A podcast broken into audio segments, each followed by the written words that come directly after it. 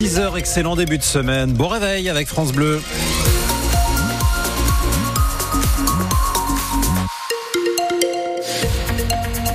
Et on se réveille avec un peu de brouillard ce matin, un temps humide, gris toute la journée, une bonne partie de la semaine d'ailleurs, avec 8 à 10 degrés pour les maximales cet après-midi. Alexis, le journal et l'association Le Son des choses qui ferment ses portes dans le quartier des Châtillons à Reims. Faute de financement, cette association régionale basée à Troyes était en quelque sorte la mémoire auditive du quartier. Pendant huit ans, elle a collecté les témoignages des habitants, toutes générations confondues. Et forcément, ça laisse une trace, Marine Protet. Bonjour Marine, bienvenue devant l'ancien local du Son des Choses. On est où là? On est au pied de la tour des Argonautes? C'est ça, on est euh, devant la maison de quartier des Châtillons. On est au cœur du quartier. C'est là qu'Elodie Kucharski avait un bureau en tant qu'animatrice du Son des Choses au Châtillon. Il y a un petit peu de nostalgie, mais euh, je suis très fière d'avoir été dans ce bureau pendant six ans. Ma mission, c'était de construire la mémoire du quartier Châtillon. Il y a eu tellement de rencontres et euh, différentes, donc euh, les habitants, euh, les plus vieux, les plus jeunes. Il y a eu un petit témoignage sur euh, ici on pêchait au Châtillon. En fait, il y avait une grande piscine. Ce bassin, bah, l'été, servait de piscine pour les habitants. Et lorsqu'ils vidaient la piscine, etc., juste avant, ils mettaient des truites sans doute. Et il y avait une journée de pêche pour les habitants. Des histoires comme celle-là, elle en a collecté près de 600 aidé par des bénévoles comme Dominique Collin. Retraité, il a lui-même réalisé des micro-trottoirs dans le quartier. Je rapportais ce que les gens voulaient, en quelque sorte, ce qu'ils aimeraient voir. Par exemple, le marché, on sait qu'il doit se déplacer, qu'il doit plus être sur la place, on se demande quand est-ce que ce sera. Par exemple, on pourrait parler des garages, des éclairages, de tous les problèmes qu'il y a, quoi. Il ajoute que l'association apportait aussi de la convivialité dans le quartier depuis la fermeture de l'antenne du son des choses. Il a même le sentiment que le lien social entre les habitants s'est dégradé. Et on en reparle à 8h moins le quart. Le directeur du Son des Choses, Julien Rossipon, est notre invité pour nous expliquer notamment ce que vont devenir ces témoignages récoltés auprès des habitants. Une nouvelle manifestation contre la loi immigration à Reims. Hier, une petite centaine de manifestants, selon les syndicats, s'est rassemblée devant la sous-préfecture, place Royale. La loi en grande partie censurée par le Conseil constitutionnel a été promulguée il y a deux semaines. Les opposants la trouvent toujours raciste et xénophobe. Alors que la plupart des barrages ont été levés en France suite aux dernières annonces de Gabriel Attal, les premiers décrets promis par le gouvernement pour venir en aide aux agriculteurs sont parus ce dimanche au journal officiel. Le premier porte sur le gazole. Il va permettre aux exploitants agricoles de demander dès ce mois de février une avance de 50% sur le remboursement de l'impôt sur les produits énergétiques. Le deuxième décret concerne les indemnisations aux éleveurs bovins. Le taux de prise en charge des frais vétérinaires passe à 90% pour les bêtes atteintes de maladies hémorragiques épisodiques. C'est une épidémie qui se propage dans le sud-ouest du pays. Grève des bus et trams ce lundi dans le Grand Reims. Les syndicats n'ont finalement pas posé de préavis illimité, mais quand même une grève pour 24 heures. Des perturbations sont à prévoir donc. Un tram toutes les 15 minutes sur la ligne A, un toutes les 40 minutes sur la B. La circulation des bus, des bus est touchée elle aussi.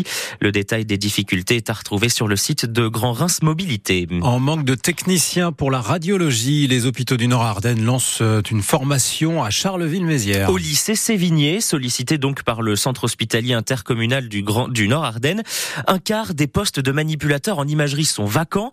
La nouvelle formation créée n'est que la deuxième en Champagne-Ardenne du genre, trois années d'études après le bac pour un diplôme de technicien supérieur en imagerie médicale. Une formation qui accueillera 18 étudiants à partir de la prochaine rentrée de septembre, Alexandre Blanc. Les manipulateurs, ce sont les petites mains des radiologues. Il en manque tellement que des établissements en viennent à fermer des IRM et des scanners, sans compter le personnel nécessaire pour accompagner le déploiement des nouveaux équipements à venir au centre hospitalier intercommunal du Nord-Ardenne, dirigé par Thomas Talek. Depuis deux ans, on a lancé la coronarographie et on a eu des difficultés à un moment parce qu'on n'avait pas les manipulateurs en radiologie. Nous avons obtenu une autorisation pour installer un TEP scanner. Les Ardennes, c'est un des rares départements de France à ne pas avoir de TEP scanner. Et pour faire fonctionner cette machine, il faut des manipulateurs en radiologie. Et on a d'autres projets d'installation d'IRM supplémentaires, de gamma caméras supplémentaires. Donc là, il faudra qu'on recrute et on recrutera en sortie de promotion. Rien que sur les hôpitaux du Nord-Ardenne, il manque une douzaine de manipulateurs radio et il faut en recruter cinq chaque année pour remplacer les départs, sachant que les autres établissements des Ardennes et des départements limitrophes sont dans la même situation.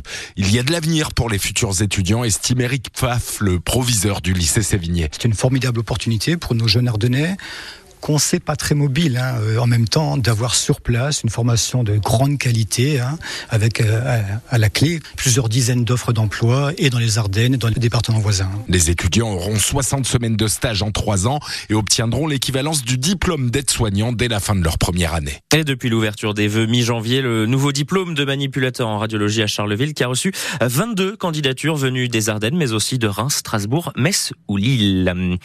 À Rethel, hier, les eaux du canal des Ardennes polluées aux hydrocarbures. Les pompiers sont intervenus dans l'après-midi pour déployer des boudins pour absorber cette pollution. La flaque d'hydrocarbures qui allée sur 500 mètres carrés. Le conseil municipal de Reims se réunit ce soir en présence de Catherine Vautrin. La ministre du Travail, de la Santé et des Solidarités a démissionné de son poste d'adjointe, mais elle reste conseillère municipale. D'ailleurs, à l'ordre du jour du conseil, ce soir, son non-remplacement sera soumis au vote. La, la mairie de Reims qui aura désormais 16 adjoints et non plus 17.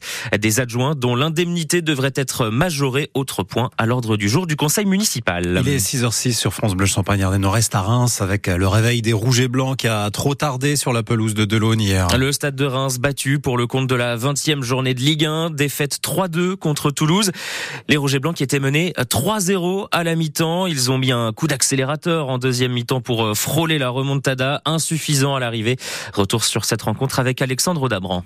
Il s'est passé beaucoup de choses sur la pelouse d'Auguste Delon et surtout, surtout une première mi-temps totalement manquée par le Stade de Reims qui a encaissé trois buts dans cette euh, première période sans jamais avoir été dangereux euh, devant les buts euh, du gardien de but toulousain. Et en début de deuxième période, dès la 48e minute, l'espoir a été redonné par Teddy Thomas qui a permis de revenir à 3 buts 1 alors que derrière il restait plus de 45 minutes. L'espoir de revenir des Rémois qui ont eu beaucoup de situations cette fois-ci mais qui malheureusement derrière n'ont pas pu arriver à euh, réduire un peu plus l'écart et il a fallu attendre la toute dernière minute pour voir Sergio Akieme, l'une des recrues, permettre aux Rémois de revenir à, à 3 buts à 2. Les Rémois qui ont poussé, poussé des corners, des situations, mais qui finalement n'ont pas réussi à égaliser avec également des décisions arbitrales parfois un peu douteuses qui auraient pu permettre aux Rémois d'avoir un penalty. Bref, la deuxième mi-temps était de bonne facture, mais la première mi-temps était bien trop insuffisante pour espérer plus.